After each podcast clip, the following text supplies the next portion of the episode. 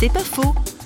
Parlons photographie et perception de la réalité avec le photographe Jérémy Corbeau avec des photographies. J'aime poser des questions aux gens, essayer de titiller un peu ce sentiment que tout ce que l'on pense voir est la réalité absolue, pour justement montrer qu'il peut y avoir des réalités autres il y a une citation d'Arthur Schopenhauer que j'aime beaucoup.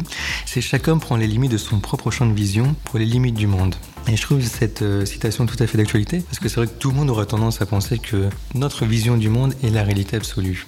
Pour moi, il y a aussi le, choix de vouloir justement interroger nos contemporains sur quelle espérance, en quoi espérer. Personnellement, j'ai fait une démarche euh, de réflexion spirituelle euh, personnelle en rencontrant Jésus-Christ comme mon sauveur et mon Seigneur.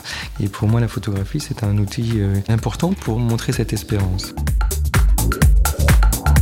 C'est pas faux, vous a été proposé par Parole.fm.